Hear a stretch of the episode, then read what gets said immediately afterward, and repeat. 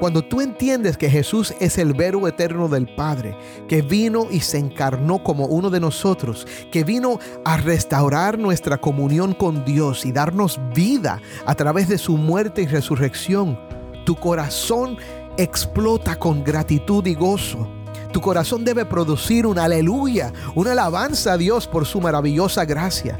Juan lo entendía así su amigo y su Señor, que vivió entre ellos y murió y resucitó delante de ellos, vino para salvarte y transformar tu destino.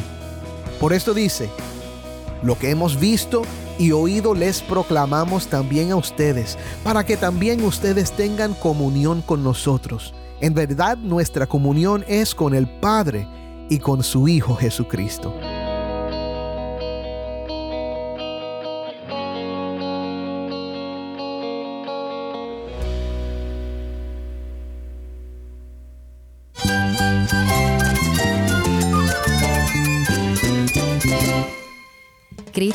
Es todo para mí. Mi Salvador, mi amigo, mi guía. Cristo es mi verdad. Es nuestra guía, nuestro faro. Cristo es el Señor y Salvador. Nuestro protector, nuestro amparo, nuestra fortaleza. Es Jesús, el único que te lleva a Dios, el único camino, la verdad y la vida. No hay más ningún camino, es Jesús.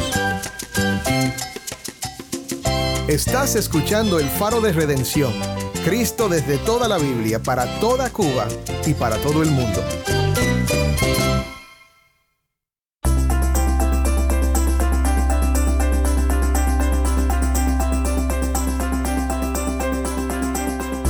Soy el pastor Dani Rojas, el director y locutor del Faro de Redención. Gracias por acompañarme hoy. Hoy vamos a comenzar una nueva serie acerca de la primera epístola de Juan. El título de la nueva serie es Vivamos en la Luz y estoy seguro de que esta pequeña carta tiene mucho que será de bendición para tu vida. Aunque la palabra evangelio no aparece en esta epístola, todo su contenido apunta al poder transformador de la gracia salvadora de nuestro Señor Jesucristo.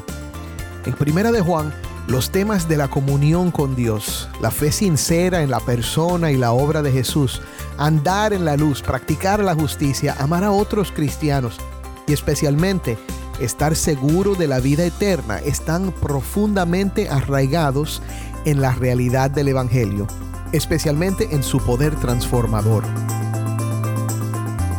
En este primer episodio te voy a dar una introducción al libro de Primera de Juan, explorando su autoría, contexto histórico y la esencia del mensaje de Juan, el discípulo amado. Así que si tienes una Biblia, busca Primera de Juan capítulo 1, versículo 1 y quédate conmigo para ver a Cristo en su palabra.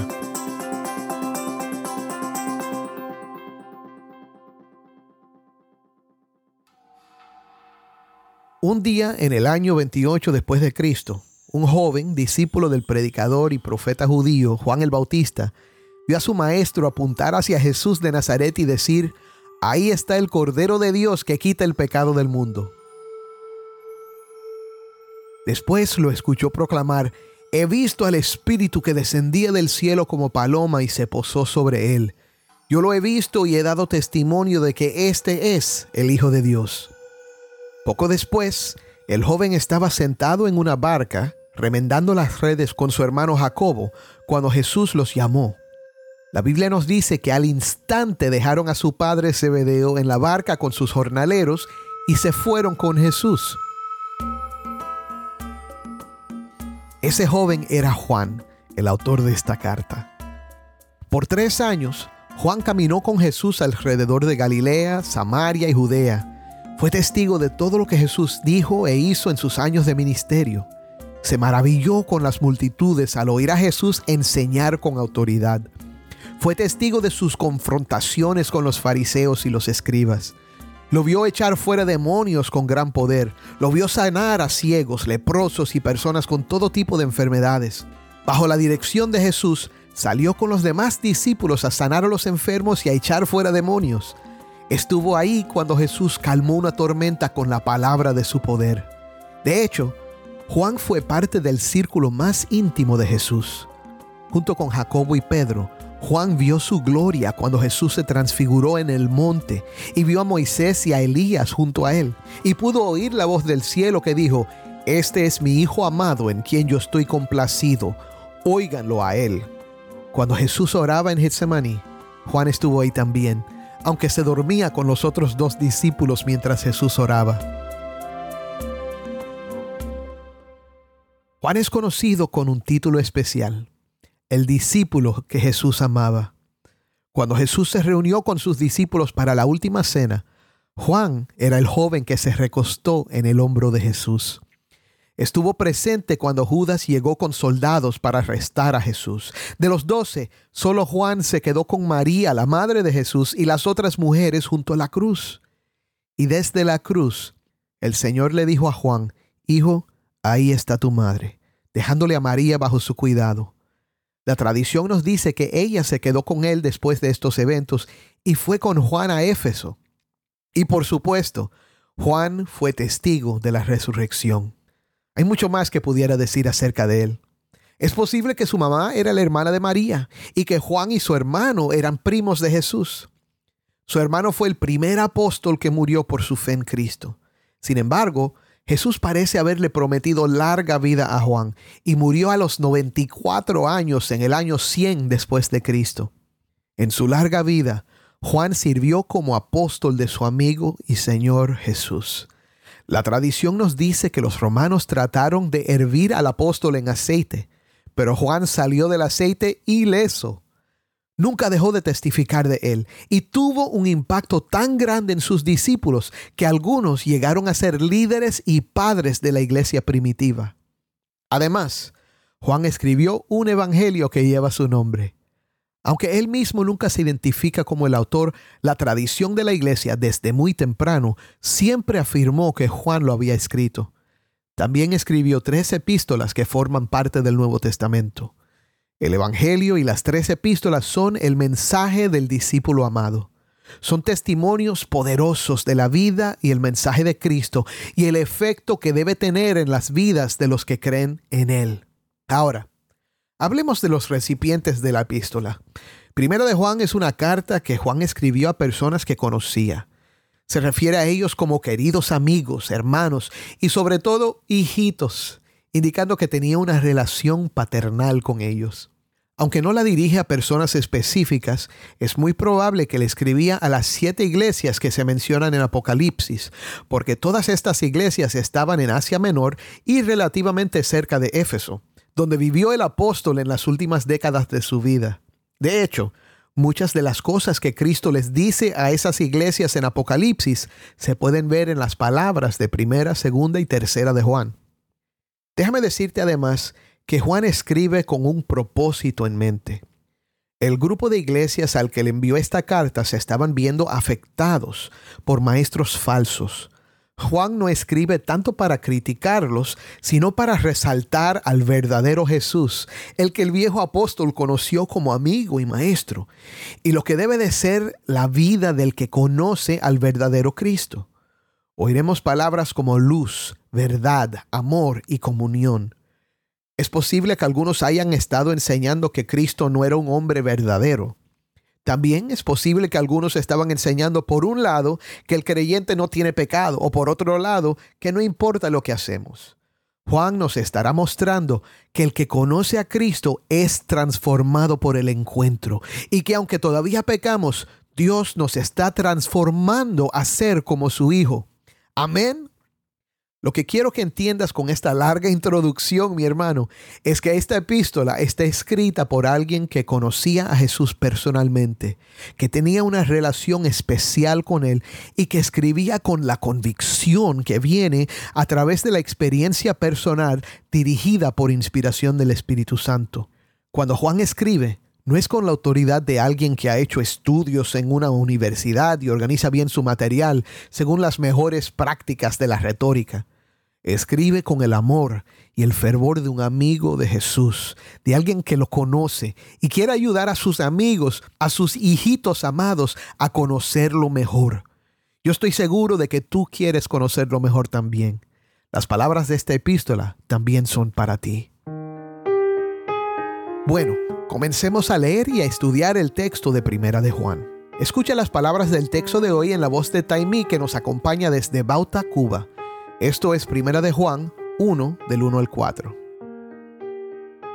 Lo que existía desde el principio, lo que hemos oído, lo que hemos visto con nuestros propios ojos, lo que hemos contemplado y lo que han tocado nuestras manos, esto escribimos acerca del verbo de vida.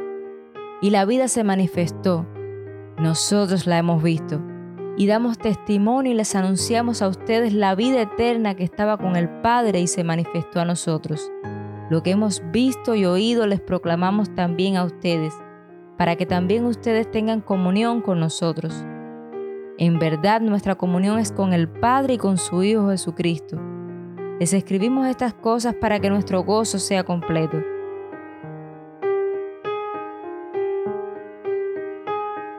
Gracias, Taimi.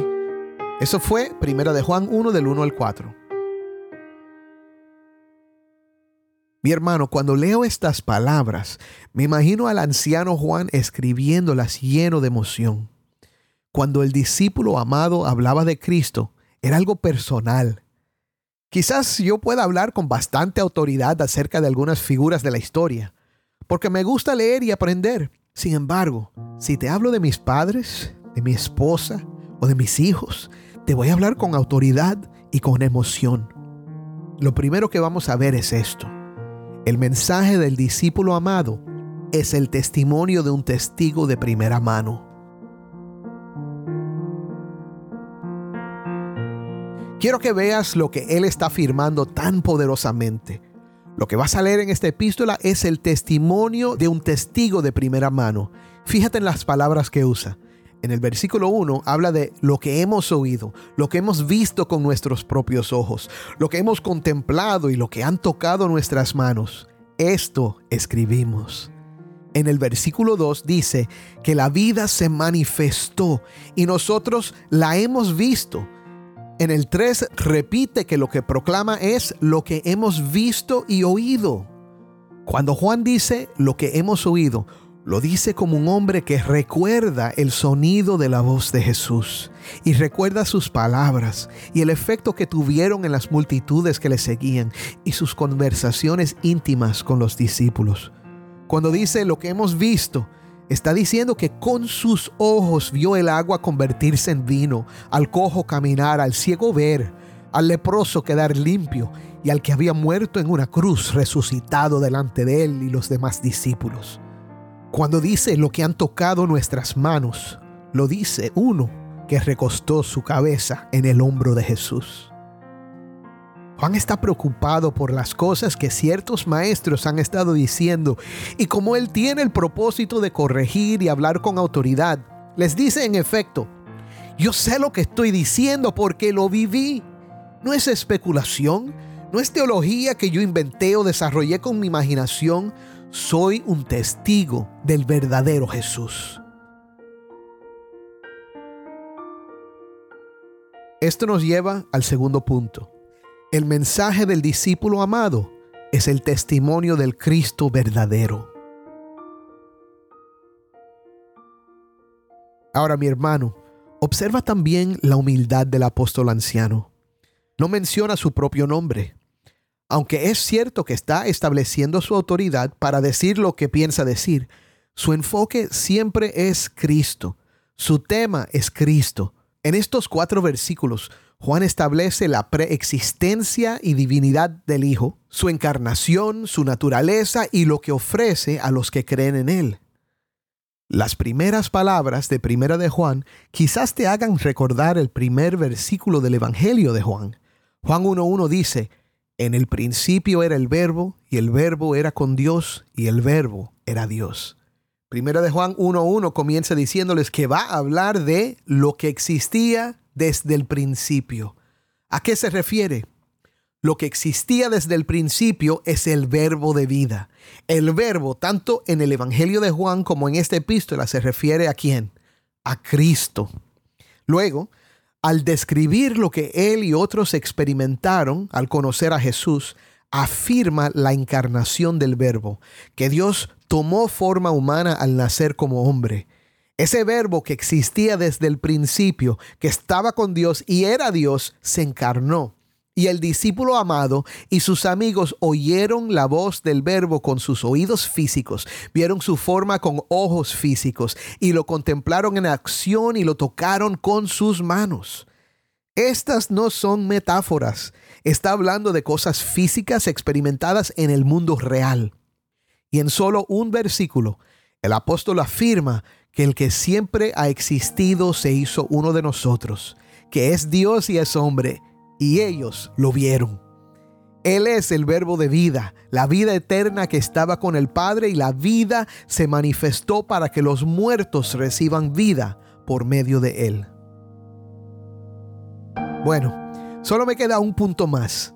El mensaje del discípulo amado es un llamado al gozo. Mi hermano, lo que hemos hablado hoy en estos cuatro versículos es teología de primera clase. De hecho, la iglesia ortodoxa llama al apóstol Juan el teólogo. Pero algunos evangélicos parecen ser alérgicos a la teología.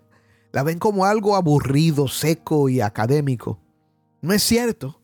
La buena teología nos ayuda a conocer mejor a Dios y despierta en el corazón un deseo de alabarle y adorarle. Es más, si la teología no te mueve a adorar, es muy posible que no sea buena teología. Cuando tú entiendes que Jesús es el verbo eterno del Padre, que vino y se encarnó como uno de nosotros, que vino a restaurar nuestra comunión con Dios y darnos vida a través de su muerte y resurrección, tu corazón explota con gratitud y gozo. Tu corazón debe producir un aleluya, una alabanza a Dios por su maravillosa gracia. Juan lo entendía así. Su amigo y su Señor, que vivió entre ellos y murió y resucitó delante de ellos, vino para salvarte y transformar tu destino. Por esto dice, lo que hemos visto y oído les proclamamos también a ustedes, para que también ustedes tengan comunión con nosotros. En verdad nuestra comunión es con el Padre y con su Hijo Jesucristo. Si pones tu fe en lo que te estoy proclamando, dice Juan, tendrás comunión con nosotros, con el Padre y con su Hijo. En otras palabras, lo que nos salva, nos une y nos transforma es el Evangelio de Jesucristo, que da vida a los muertos y restaura a hombres pecadores como tú y yo a una relación poderosa con el Creador de todas las cosas. Solo el Cristo verdadero, el verbo de vida, el que el discípulo amado oyó, vio, contempló y tocó, es poderoso para salvar y darnos vida eterna. El apóstol Juan nos dice entonces por qué escribe. Les escribimos estas cosas para que nuestro gozo sea completo.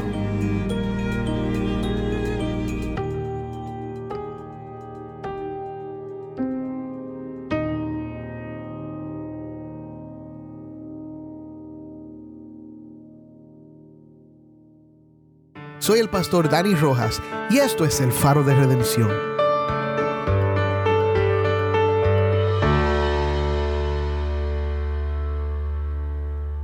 Hermano, no hay mayor gozo que conocer al Cristo verdadero. Es un gozo completo.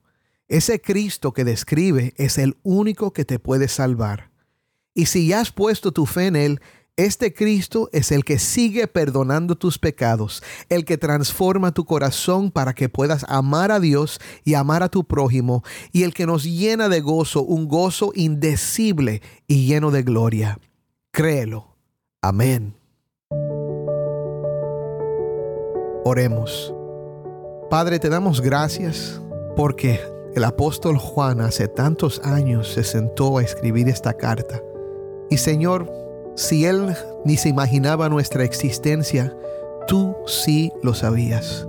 Tú sabías que un día nosotros estaríamos sentados escuchando este mensaje y leyendo estas palabras. Padre, te pido hoy que tu Espíritu Santo use lo que hemos hablado hoy y lo que escribió el apóstol, el discípulo amado de Jesús, para llevarnos más cerca de ti. Si hay alguien que todavía no te conoce, que hoy mismo ponga su fe en Jesús, el amigo de Juan.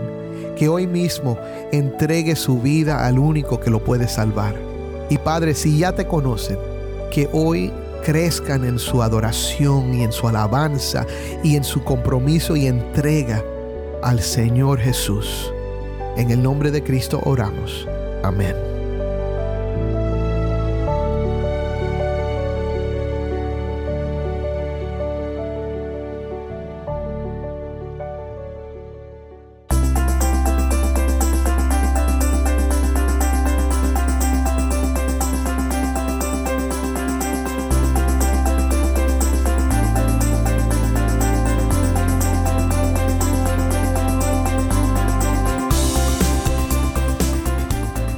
El Faro de Redención es un ministerio de Haven Ministries. De lunes a viernes nos reunimos con un solo propósito, celebrar la obra de Cristo y la redención que se encuentra solo en Él. Lo hacemos compartiendo la obra en la vida de personas transformadas por su gracia, con testimonios desde Cuba y con enseñanzas que demuestran a Cristo en toda la Biblia. La noche puede ser oscura, pero la luz de Cristo, como un faro resplandeciendo su luz en la costa de Cuba, nos guía con seguridad al puerto. Esta es la misión del Faro de Redención, un ministerio que se realiza por la generosidad de hombres y mujeres que comparten nuestro anhelo de animar a la iglesia y evangelizar a los perdidos en Cuba. Quiero agradecer a todos los que se han unido a esta misión con sus oraciones y su apoyo. Nuestro deseo es que este programa sea un obsequio de amor para la iglesia en Cuba. Si estás fuera de Cuba, te pido que por favor consideres invertir en la obra de este ministerio apoyado por el oyente o considera apoyarnos como un guardián del faro. Guardianes del faro se comprometen a invertir mensualmente y a orar regularmente. Para hacer tu inversión de impacto, Puedes llamar a las oficinas de Haven Ministry en los Estados Unidos llamando el número 1-800-654-2836. De nuevo, nuestro número en los Estados Unidos es 1-800-654-2836. O puedes visitarnos en nuestra página web elfaroderedención.org. Nuevamente, nuestra página web elfaroderedención.org. Gracias por su apoyo a este ministerio.